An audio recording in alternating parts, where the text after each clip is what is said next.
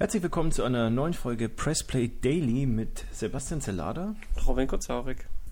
Und heute natürlich wieder mit drei interessanten Themen. Und zwar einmal, Nintendos Aktien sind auf einem 10-Jahres-Hoch.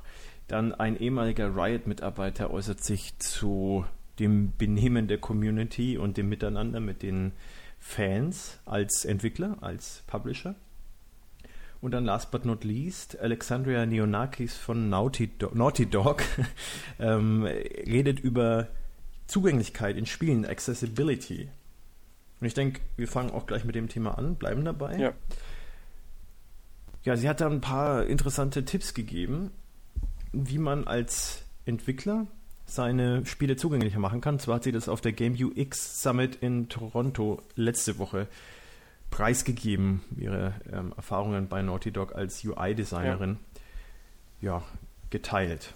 Ist eigentlich ganz interessanter Einblick so zum so von der Seite, gerade wenn es ein, ein so großes Studio ist. Also Naughty Dog sind ja irgendwie ja, so durchaus bekannt ähm, und äh, auch nicht ganz unerfolgreich, wenn man das so sagen kann.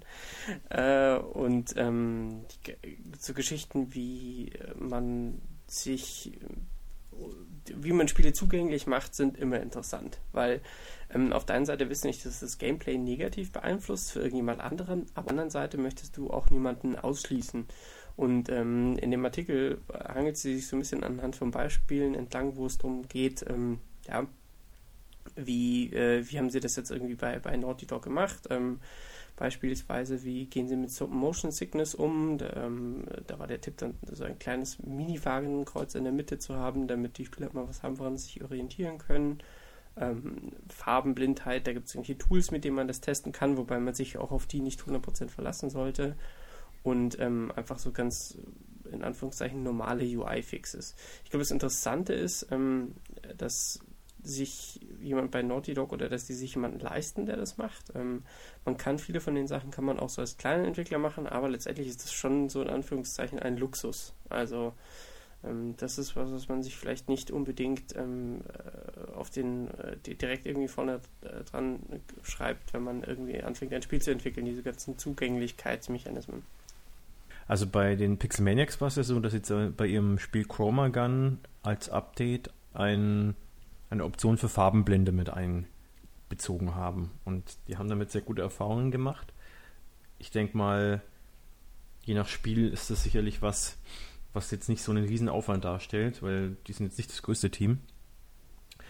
Ähm, manches ist natürlich aufwendiger. Ja, aber ich glaube, also ich, ich ähm, also wir haben auch irgendwie so unsere Sachen durch Filter gejagt, um zu gucken, ob man alles noch irgendwie richtig erkennen kann und so. Und halt ähm, so, so, grundsätzlich sagt man auch, dass man zum Beispiel äh, so Rätsel nicht allein nur auf Farben basieren lassen sollte, sondern dass die auch immer irgendwie Formen mit dabei sind, damit man im Zweifelsfall, selbst wenn man die Farben gar nicht auseinanderhalten kann, ähm, irgendwelche Rätsel noch lösen kann. Also jetzt bei Chromagun sage ich jetzt mal, das ist ein No-Brainer, weil das quasi unspielbar ist, wenn man farbenblind ist, weil es einfach Farbrätsel sind. Ja. Ähm, aber so rein zugänglichkeitsmäßig geht es dann um eher um so Sachen wie äh, ähm, relativ hohen Kontrast irgendwie haben oder und ähm, da muss man auch ehrlicherweise sagen, äh, da geht es oft, und das erwähnen Sie auch in dem Artikel, geht es dann leider manchmal auch tatsächlich um so Ästhetik versus Zugänglichkeit. Also an manchen Stellen ist es einfach so, dass die zugängliche Version und die, ähm, die ja, behindertengerechte oder, oder wie auch immer man das dann nennen möchte, ähm, äh, Version, dass sie einfach ästhetisch nicht ganz so ansprechend ist. Und ähm, das ist einfach so. Also das ist jetzt irgendwie auch nichts, um irgendjemanden zu diskriminieren oder so, aber ähm, das ist manchmal einfach nicht die Lösung, die äh, die visuell überzeugendste ist. Ähm, so wie, keine Ahnung, ich äh, jetzt irgendwie eine, ähm, eine äh, zugängliche Toilette, ähm, was heißt denn accessible auf Deutsch? Ähm, ich glaube schon zugänglich. Ja, aber eine behindertengerechte Toilette oder so äh, auch von keinen Inneneinrichtungspreis gewinnen wird. Das ähm, ist so. Ja, das ist richtig. Äh, man muss sich halt äh, überlegen als Entwickler, denke ich mal, was äh, zu einem gewissen Grad eben noch Sinn macht und was nicht. Einerseits vom Aufwand, andererseits dann auch von der ja, optischen, sagen wir mal, optischen Ansprechen, von, von, von dem optischen Ansprechen. Ähm, aber. Und auch Gameplay-mäßig. Also man, man, darf nicht ganz vergessen, dass das oft auch ins Gameplay eingreifen kann. Also dass es nicht nur reine optische Sachen sind, ähm, sondern tatsächlich auch Gameplay-mäßige Dinge. Wenn zum Beispiel in Shift Happens äh, kannst du deinen kompletten Controller neu belegen und anders belegen. Das ist was, was man am Anfang gar nicht so wichtig findet, bis man mal sieht. Unser Spiel wurde auch tatsächlich von jemandem durchgespielt, der ähm, quasi keine funktionierenden Handpartien besitzt und der, der hat das mit dem äh, mit so einer Steuerung, die er sich selber gebaut hat, mit einer Maus hat er das durchgespielt. Ist total abgefahren und das konnte er nur machen, weil er eben die komplette Tastenbelegung umbauen konnte. Also solche Sachen kann man reinbauen und man baut auch viele von diesen Features so ein, dass man sie quasi auch ausschalten kann. Also dass jemand, der irgendwie ähm, jetzt nicht diese Hilfe braucht oder sowas, dass der die einfach ausschalten kann oder dass man Sachen einfach umschalten kann. Aber jetzt ist es ja so, dass das nicht oder bei weitem nicht jedes Spiel bietet diese einfachen Dinge wie zum Beispiel äh, freie Control Controller-Belegung oder einfach gewisse Dinge an- und ausschalten. Das ist aber auch nicht einfach. Also muss man schon ehrlich sagen, das ist nicht einfach. Das ist nichts, was du irgendwie, wo du einfach sagst, ach ja, da ist der Mehraufwand irgendwie ein Tag oder sowas. Das ist ein ziemlich heftiger Eingriff. Also ähm, ich finde es manchmal ein bisschen, und merke ich auch jetzt gerade wieder, das ärgert mich, wenn Leute sagen, das ist sehr einfach, dass man sowas einbaut. Und das ist eben nicht. Also das äh, ist ein, da ist ein sehr äh, großer also der Aufwand, der dahinter steckt, ist deutlich größer, als die meisten Leute denken. Gerade so eine belegbare Controllersteuerung ist nämlich nicht nur irgendwie, ich kann alle Tasten ändern, sondern ähm, das äh, funktioniert das auf Konsolen, was passiert, wenn einer eine Taste nicht belegt und so weiter. Also da stecken deutlich größere Konstrukte drin, dahinter, als man vielleicht jetzt so im, im ersten Moment denkt. Und auch bei, den, bei diesen kleinen Fix, den sie, also sie in dem Artikel geht es auch darum, ähm, irgendwie so on a budget. Und da muss ich schon ehrlich sagen, so on a budget ist es nicht, was sie da vorschlägt. Ja, das wäre jetzt nämlich meine nächste Frage an dich gewesen. Und zwar, ähm, es gibt ja ein paar Dinge, die sie hier genannt hat, die sie als ja relativ einfach und günstig äh, betitelt hat und dann andere Sachen, die halt dann ja dann eher für größere oder betuchtere Teams äh, zurückgehalten werden sollten. Was ist denn jetzt hier zum Beispiel etwas, was, wo du sagst, das ist eigentlich gar nicht so einfach zu machen oder ist es einfach relativ teuer? Also ich finde zum Beispiel diese, diese Controller-Belegung oder sowas, die ist ähm, allein von der Tatsache, ähm, was die an, an QA-Zeit, an Debugging frisst, ist es einfach eine ganz schöne Herausforderung. Also was ist nicht einfach äh, mit, mit irgendwie zwei Knöpfen gemacht. Ähm, äh, weil äh, ich, ich, ich muss da im Backend nicht einfach nur einstellen, ach ja, jetzt hier und ach übrigens, die Tasten, die kann ich auch einfach anders belegen, sondern wenn ich sie anders belegen kann, dann muss ich davon ausgehen, dass ich irgendwie 200 Controller-Modelle im Hintergrund habe, weil eben nicht jeder irgendwie einen Xbox-Controller in der Hand hat, ähm, sondern vielleicht sind es auch noch irgendwelche anderen. Dann muss man das Menü komplett irgendwie mit Maus und Tastatur gleichzeitig bedienen können äh, und dann auch noch mit einem Controller. Was passiert, wenn jemand seinen Controller anschließt und dann aber eine Taste auf der Tastatur drückt? Wie gehe ich mit solchen Ausnahmefällen um? Ähm, die komplette Dinge müssen durch die QA gehen. Ähm, das muss in allen Sprachen, in allen Bild muss das funktionieren. Also da hängt wirklich viel Aufwand dran und ähm, ich finde, also wenn ich bei Naughty Dog sitze, dann ist das wahrscheinlich tatsächlich eine Budget-Variante, aber wenn ich im Entwicklerteam von drei Leuten bin, dann frisst das einfach echte Entwicklerzeit. Gut, ähm, wie, was sagst du zu den davon gehe ich jetzt mal aber wirklich aus, dass das vergleichsweise einfach ist, ähm, der Option, die sie relativ am Anfang ihres Talks besprochen hatte, dass man die Textgröße ändert. Ähm, ich muss dazu sagen, also das ist zum Beispiel was, was mich ziemlich stört bei sehr, sehr vielen aktuellen Spielen, dass äh, sich anscheinend wirklich gar keine Gedanken gemacht wird, äh, wie groß die Textgröße sein sollte, weil das sind wirklich, selbst auf meinem 50 Zoll oder gerade bei den großen ist es ja fast äh, dann noch ein bisschen ausschlaggebender, ähm, sehe ich überhaupt nichts mehr. Äh, ich, ich muss da wirklich an den, an den Bildschirm dann rankriechen, um zu sehen, äh, teilweise, was, was da geschrieben steht. Und das kann es irgendwie nicht sein, weil ähm, dann irgendwelche Fitzelschriften benutzt werden, die jenseits von Gut und Böse sind. Ja, ich bin ja also bei weitem mit sich irgendwie eingeschränkt. Also ich habe zwar eine Brille, aber wenn ich die aufhabe, müsste ich eigentlich alles erkennen können im Normalfall. Ja, also ähm, kann, kann, man definitiv irgendwie, also äh, ja, kann ich nachvollziehen. Ähm, ist, glaube ich, besser, wenn man den Text groß macht. Auch da muss man halt irgendwie teilweise abwägen. Also ich kenne es auch, ich habe auch ähm, vorher einen sehr viel kleineren Fernseher gehabt. Bei einigen Konsolenspielen war das schon echt nicht zu ertragen. Weil die waren schier unspielbar. Jetzt mit einem größeren Fernseher geht es eigentlich. Ähm, aber ja, also da sollte man sich schon auch irgendwie Gedanken machen. Aber auch da das irgendwie so zu bauen, dass man automatisch Textgrößen irgendwie anpasst oder sowas, ist schon ein heftiges Stück Arbeit. Also ähm, sollte man jetzt sagen, okay, ich möchte so UI-Scaling oder sowas machen. Es gibt schon einen Grund, warum das nicht so, warum es da Leute gibt, die viel Geld damit verdienen, sowas zu bauen. Aber sollte man sich dann nicht äh, grundsätzlich sagen, man macht halt dann einfach den größeren Text statt den kleineren? Also im Zweifelsfall.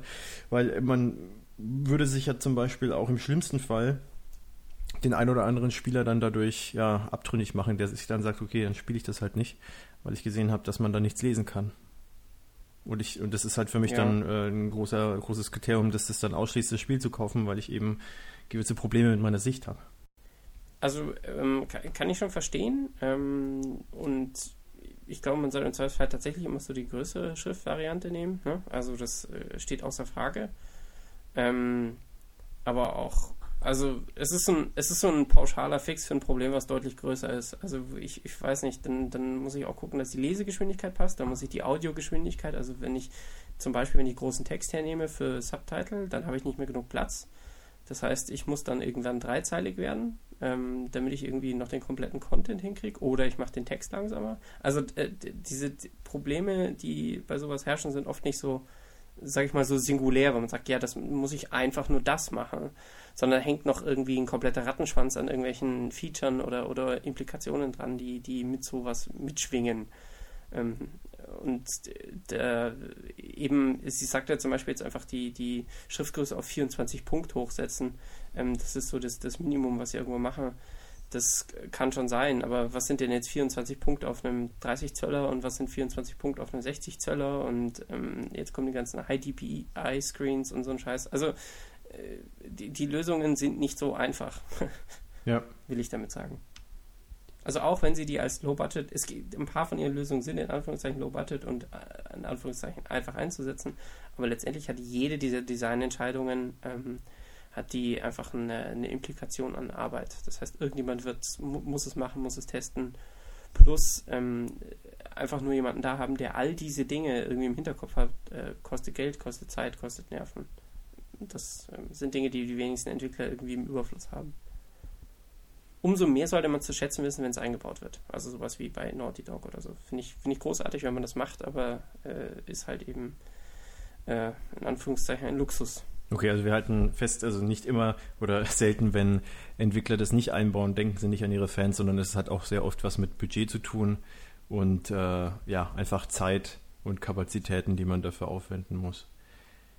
Ja, ähm, ähnlich, äh, ein ähnliches Thema im Prinzip, wenn man es aus der Sicht betrachten möchte, haben wir bei dem Fall von dem ehemaligen Riot-Mitarbeiter Aaron Rutledge. Und zwar ist der letzte Woche gefeuert worden, nachdem er betrunken in einem Discord-Chatroom aufgetaucht ist und da den League of Legends-Spieler und YouTuber Tyler One wüst beschimpft hat. Danach hat er, danach hat er äh, selber ordentlich auf den Deckel bekommen und äh, hat darüber dann auch in einem Interview mit Glixel gesprochen.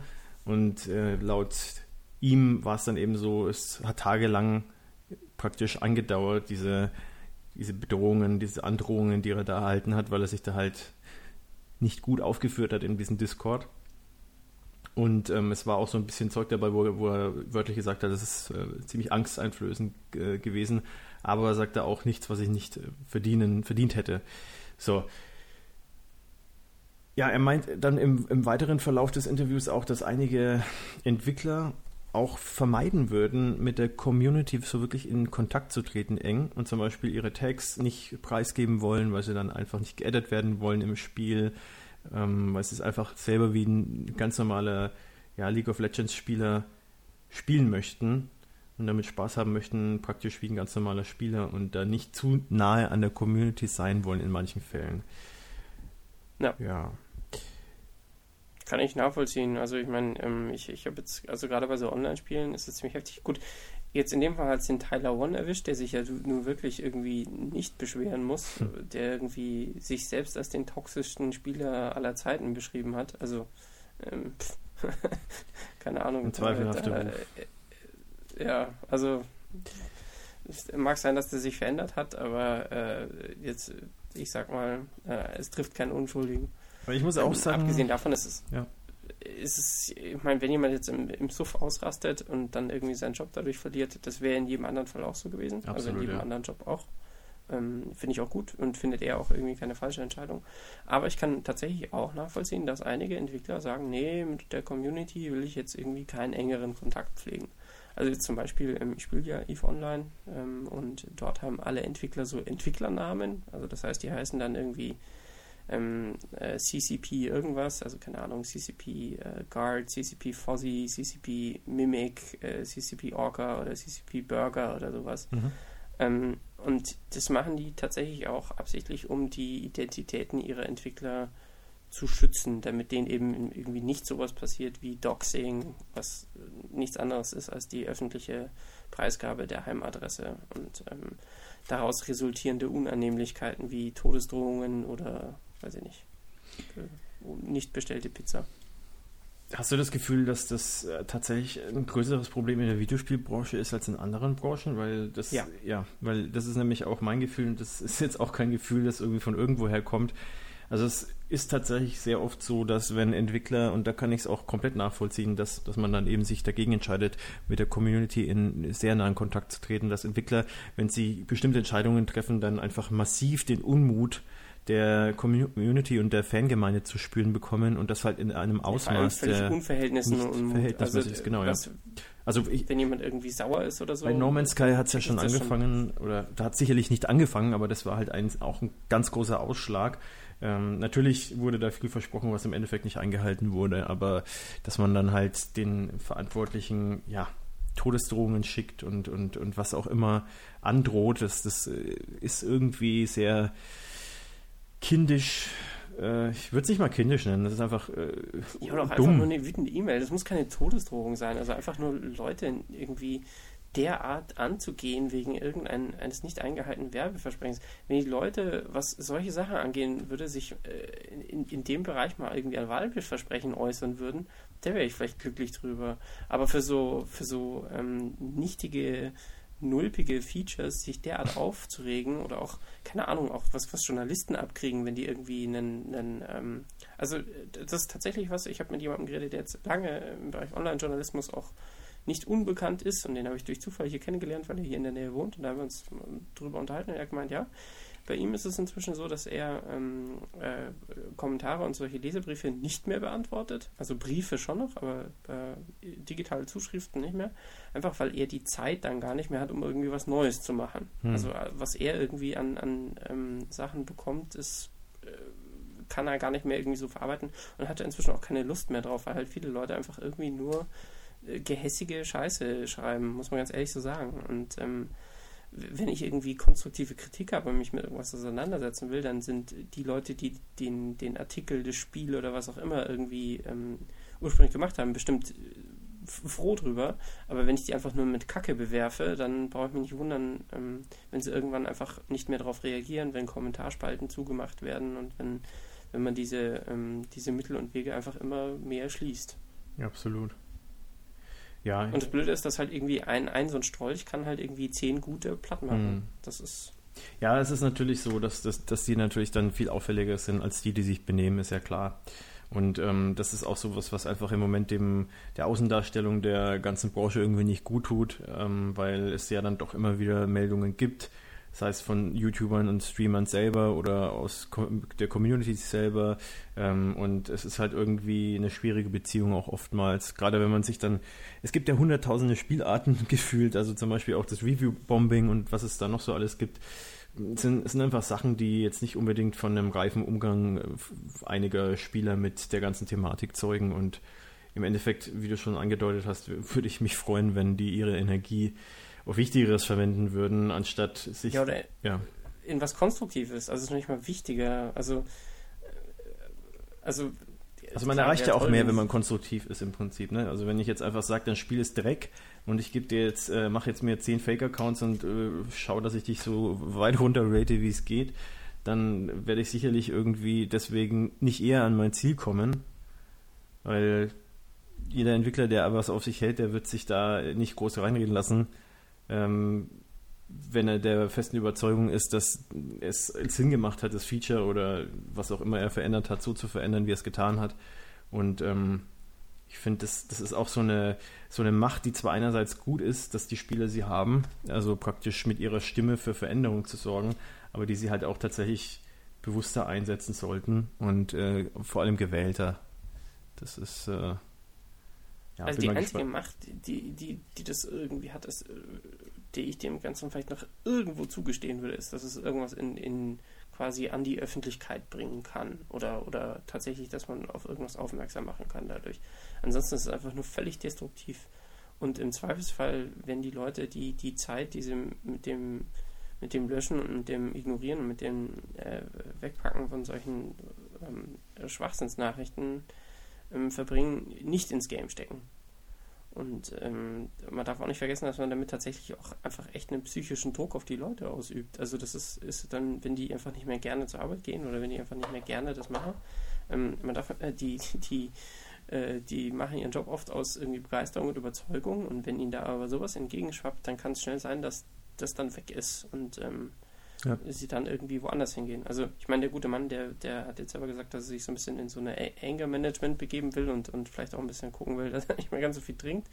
Ähm, das ist sehr nobel, aber auf der anderen Seite ähm, glaube ich, dass die Spieler oder die Community, die darauf reagiert haben, dann auch da eher so ein Witch Hunt draus gemacht haben. Also dann sowas zu posten und sich dann daran zu ergötzen, wie jemand einmal so einen Fehler gemacht hat ist halt auch nur so mittelcool. Ja, da könnte man jetzt äh, sicherlich noch sehr lange drüber reden und im Prinzip bin ich damit ja auch völlig auf einer Linie. Aber ich denke, wir widmen uns jetzt noch zum Abschluss einer etwas äh, erfreulicheren Meldung. Und zwar Nintendo hat es geschafft, in, mit ihrem Aktienkurs auf ein 10-Jahres-Hoch zu kommen. Yay! Jo, da kann man sich tatsächlich mal freuen. Und ähm, ja, es ist so, dass jetzt die Switch inzwischen, ja, die Produktion wurde hochgefahren und zwar auf zwei Millionen Einheiten im Monat. Das heißt, man ist jetzt zuversichtlich, dass man tatsächlich auch sein Ziel schafft, im laufenden Geschäftsjahr 20 Millionen Konsolen zu verkaufen. Und ähm, wie Digital, Digitimes, äh, das ist eine Newsseite, berichtet, ähm, ja, sind jetzt auch die äh, Aktien, wie gesagt, auf einem 10-Jahres-Hoch und haben seit Anfang 2017 77 Prozent zugelegt. Also schon ganz ordentlich. Und es hat äh, viel damit zu tun, eben auch, dass äh, jetzt die Gerüchte weiterhin aktuell sind, dass Nintendo in den chinesischen Markt eintreten will. Ja, schauen wir mal, ob sie das tatsächlich so durchziehen werden. Ähm, ich wünsche Nintendo nach wie vor nur das Beste. Ich bin der Meinung, dass es trotzdem mit Vorsicht genossen werden sollte. Also man sollte sich jetzt zum Beispiel als jemand, der überlegt, sich Nintendo-Aktien zu kaufen, weil er da das große Geld wittert, klar machen, woher jetzt diese Spekulationen auch kommen oder was man sich da jetzt verspricht, weil ich finde, man sollte sich nicht zu viel versprechen. Und zwar ist es momentan so, Nintendo hat ja diesen Deal mit Tencent jetzt äh, gemacht und äh, unter in trockene Tücher gebracht praktisch, dass Honor of Kings, das bei uns Arena of Valor heißt, das ist ein Handheld-Spiel, äh, Smartphone-Spiel für iOS und Android. Äh, in China das erfolgreichste Spiel momentan, hat 200 Millionen aktive User, und ähm, Nintendo bringt es jetzt auf die Switch, beziehungsweise Tencent bringt es auf die Switch. Und es wird auch noch dieses Jahr erscheinen. Und ähm, man rechnet jetzt eben damit, dass Nintendo, obwohl sie es noch nicht offiziell angekündigt haben, auch eben in China die Switch verkaufen wird. Und es heißt, dass man da eben bessere Chancen als Microsoft mit der Xbox One und der PlayStation 4 haben könnte, weil die Switch ja so ein verkapptes Handheld-Device ist. Und in China, äh, wie die meisten wissen, sind Videospielkonsolen einfach nicht so wirklich beliebt. Die waren erstmal eine ganze Weile verboten. Da durfte, die durfte man überhaupt nicht einführen aus dem Ausland. Jetzt darf man das seit einiger Zeit und äh, Xbox One und PS4 sind aber trotzdem nicht unbedingt die absoluten ja, Gelddruckmaschinen da drüben. Man erhofft sich halt jetzt äh, durch die Tatsache, dass die allermeisten Chinesen eben auf dem Smartphone spielen, dass Nintendo da ein bisschen bessere Chancen hat, weil man eben ein Handheld-Device im Angebot hat. Und das passt am Anfang, äh, wenn man das oberflächlich betrachtet, auch ganz gut, aber ähm, man muss, glaube ich, wirklich überlegen, kann Nintendo mit seinen Marken und mit dem, was praktisch Nintendo an sich ausmacht, die chinesischen Nutzer überzeugen, weil ich denke nicht, dass sich irgendjemand Arena of Valor auf der Switch kaufen wird oder die Switch wegen Arena of Valor kaufen wird, wenn er das ganze Ding eh schon auf dem Smartphone spielen kann. Da sind die einfach viel zu krass darauf hin konditioniert äh, oder das einfach gewohnt, dass, dass sie eben darauf spielen, die vermissen da, glaube ich, nicht viel. Und da müsste schon ein deutlich äh, verbessertes äh, Spielerlebnis zu erleben oder erlebbar sein auf der Switch, dass sich das irgendjemand überlegt. Ja. Und äh, noch dazu kommt, ist, dass die Konsole ja jetzt auch nicht unbedingt ja, mega günstig ist. Also sie ist jetzt auch nicht ultra teuer, aber sagen wir mal, sie erscheint dann für 350, 400 Euro umgerechnet oder 300 Euro umgerechnet, dann ist es eigentlich schon in einer Region, die die allermeisten China-Handys eben kosten im mittleren oder Low-Budget-Bereich und beziehungsweise noch um einiges weniger. Und ähm, da muss man sich auch irgendwie keine ähm, Illusionen machen. Android-Handys sind mit Abstand äh, die beliebtesten Devices in China. Und äh, momentan ist es so, dass die, viele, viele davon auch im äh, ja, Mid-Price-Segment sind, beziehungsweise darunter. Also da laufen nicht äh, tausend Leute mit irgendwelchen Samsung Galaxies und äh, Schlag mich ja. tot rum. Also ich bin da sehr skeptisch, was jetzt den, diese, diese positiven Erwartungen an den chinesischen Markt angeht. Also da wäre ich sehr, sehr vorsichtig, da irgendwie mir zu viel davon zu äh, erwarten. Ja. So, und dann können wir zum Ende, auch wenn wir jetzt heute eh schon eine Folge haben, die extrem lange dauert, äh, für so eine Stimmt, ja, da wollen wir uns, äh, eigentlich müssen, müssen wir uns dafür auch entschuldigen, aber es gibt so Zeiten, wo wir entweder, ja, einer von uns sehr beschäftigt ist oder sogar beide. Und dann kann es tatsächlich mal passieren, dass wir die Folge nicht irgendwie auf die Ja, Beine gestern bekommen. war ich krank Deswegen, und ähm, bei Sebastian war auch wahnsinnig viel los und dementsprechend hat es nicht geklappt. Deswegen kriegt ihr heute mindestens 30 ja, Minuten auf die Umme. Doppelte, ja genau, die doppelte Kraft heute. Ähm, genau, und weil wir gerade von ja, vorsichtig und nicht zu sehr hypen sprechen, es ist eine Studie herausgekommen, die bescheinigt, dass Virtual Reality dann irgendwie doch nicht so der krasse Hype, beziehungsweise der, der Mega-Hit aktuell ist. Wer hätte es gedacht? Ja, ganz überraschend. Ne? Also gut, es ist immer einfach, ähm, ich meine, die einen stellen die Studie an sagen, äh, das wird richtig gut und die anderen bauen eine, in der es dann irgendwie die Flaute prophezeit wird. Einer von beiden wird am Ende recht haben, sich als Experte feiern dürfen. Ähm, und und äh, ansonsten vergessen wir einfach, was dort passiert ist, nehme ich an. Ähm, Im Idealfall. Aber ich glaube, also ich bin tatsächlich in diesem Fall etwas eher an bei den Pessimisten. Ähm, ich habe so ein bisschen das Gefühl, dass, dass äh, Virtual Reality etwas überbewertet wurde und ein bisschen zu sehr abgefeiert. Ähm, es ist nach wie vor, die ist total krass und ich die Sachen, die ich drauf gezockt habe, die haben mir auch wirklich gefallen. Also es gibt ein paar richtig, richtig, richtig gute Sachen. Aber ähm, ich glaube, die, die, die Marktdurchdringung, ähm, die lässt noch auf sich warten. Ja, und ähm, um, um jetzt mal praktisch Butter bei die Fische. Ähm, die Unternehmensberatung Deloitte hat in ihrer aktuellen Global Mobile Consumer Survey 2017 nämlich 2000 oder über 2000 Verbraucher in Deutschland befragt zu verschiedenen Dingen, zum Beispiel eben auch dem VR-Markt, aber auch Sprachassistenten, E-Mail-Nutzung und dem kommenden Mobilfunkstandard 5G. Und bei Virtual Reality hat Deloitte, und das macht ja auch Sinn, unterschieden zwischen Low-End Virtual Reality, also so Sachen wie zum Beispiel Google Cardboard für, für Smartphones, dann Mobile, sowas wie Google Daydream oder Samsung Gear VR, die dann schon ein bisschen mehr kosten, aber eben auch nicht irgendwie ein Riesenloch in den Geldbeutel reißen. Und dann sogenanntes Full Feature Virtual Reality, und da bewegen wir uns dann natürlich im Bereich Oculus Rift, äh, HTC Vive und Sony PlayStation VR. So. Und die Bedeutung, Nutzerzahlen und Marktanteile ja. von den Low-End- und Mobile-Systemen sind gegenüber 2016 sogar gesunken. Das heißt, es, äh, obwohl die einen viel, viel, viel, viel, viel höheren Marktanteil haben im Vergleich zu den High-End-VR-Geschichten, hat sich dann prozentual trotzdem jetzt das Gewicht etwas Richtung Full Feature verschoben. Und ähm, ja, Besonders PlayStation VR hat dann natürlich davon profitiert. Ist jetzt irgendwie auch wenig verwunderlich, weil es im Gesamtpaket auch am günstigsten zu haben ist. Und ähm, als sie dann eben praktisch gefragt oder geforscht haben, warum denn jetzt eigentlich Virtual Reality noch hinter den Erwartungen zurückbleibt, das sind eigentlich viele Dinge dann gesagt worden, die wir in den letzten Folgen oder über die letzten Folgen immer mal wieder auch schon thematisiert haben und ja, angesprochen haben. Ist jetzt Wir, die Wirtschaftsweisen so, der Virtual Die Wirtschaftsweisen. Ja. ja, haben es euch immer gesagt. Ähm, ja, also ich zähle es mal schnell auf. Es, es gibt keine echten Killer-Applications, die das komplette Marktsegment auf eine neue Stufe heben. Und nach der Ausprobierphase fehlt ein längerfristiger Mehrwert.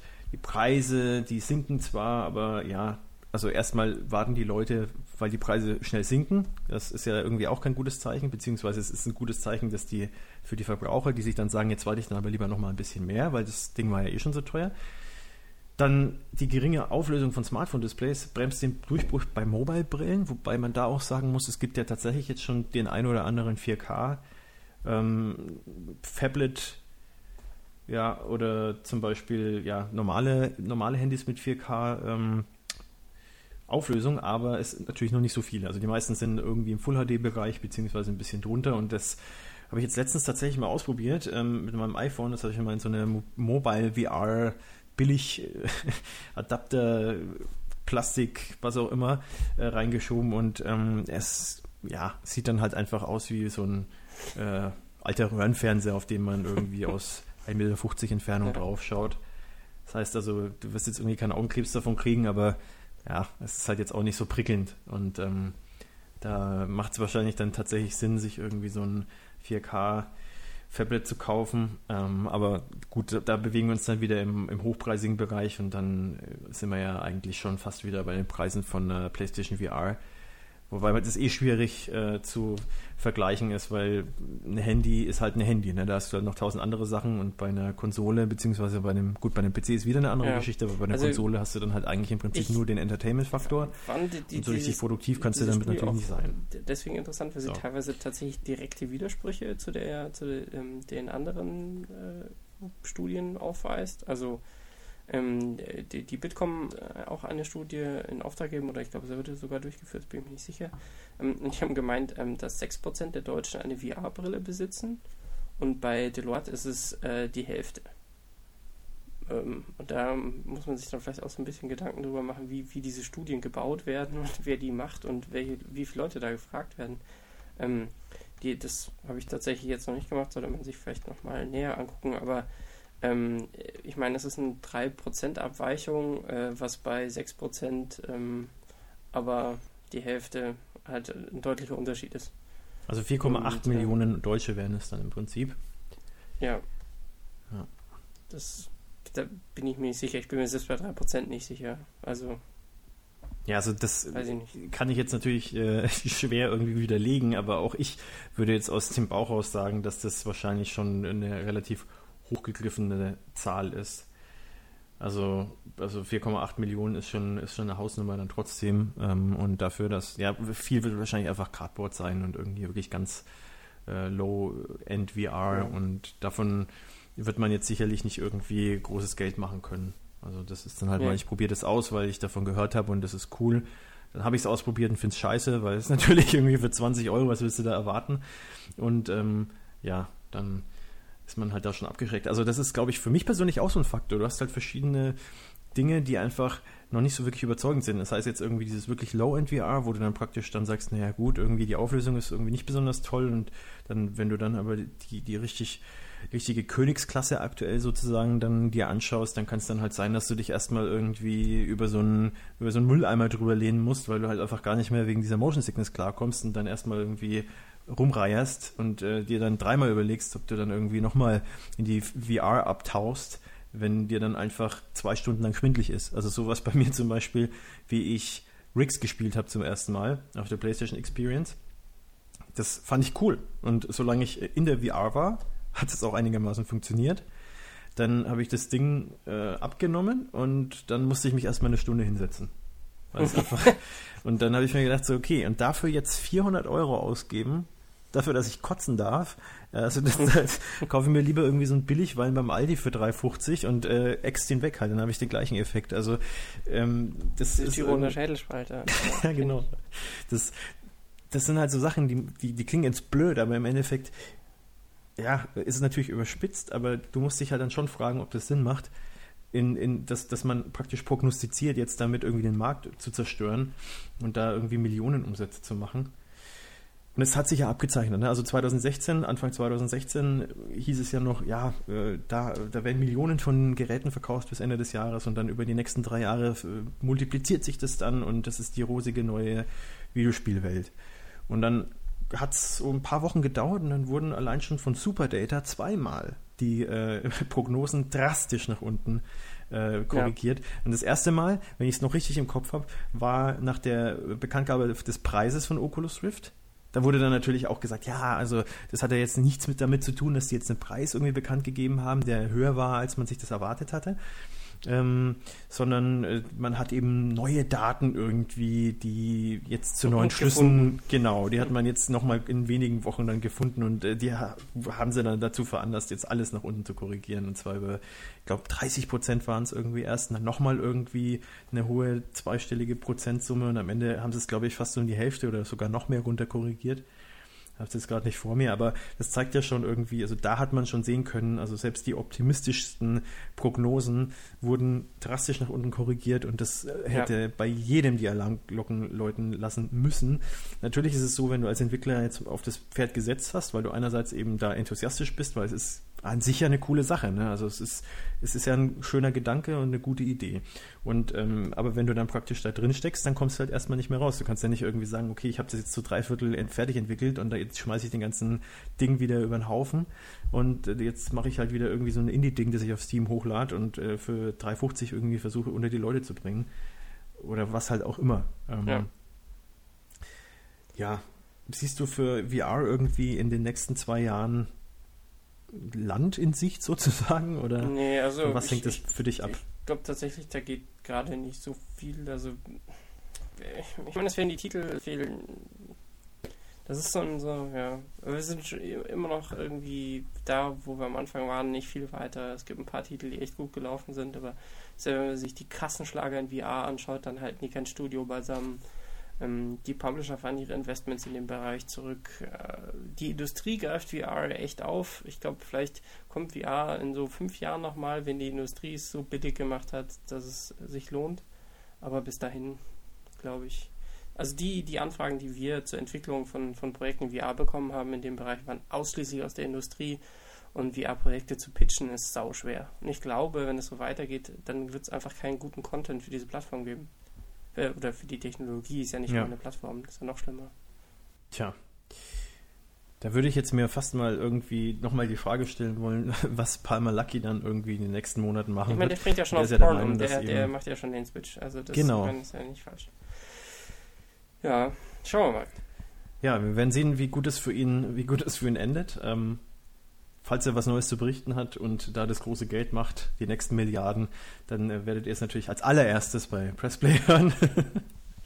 und äh, ja, natürlich. von daher, äh, das soll es gewesen sein für heute. Und ja, dann hören wir uns morgen wieder. Bis Tschüss. dann. Tschüss.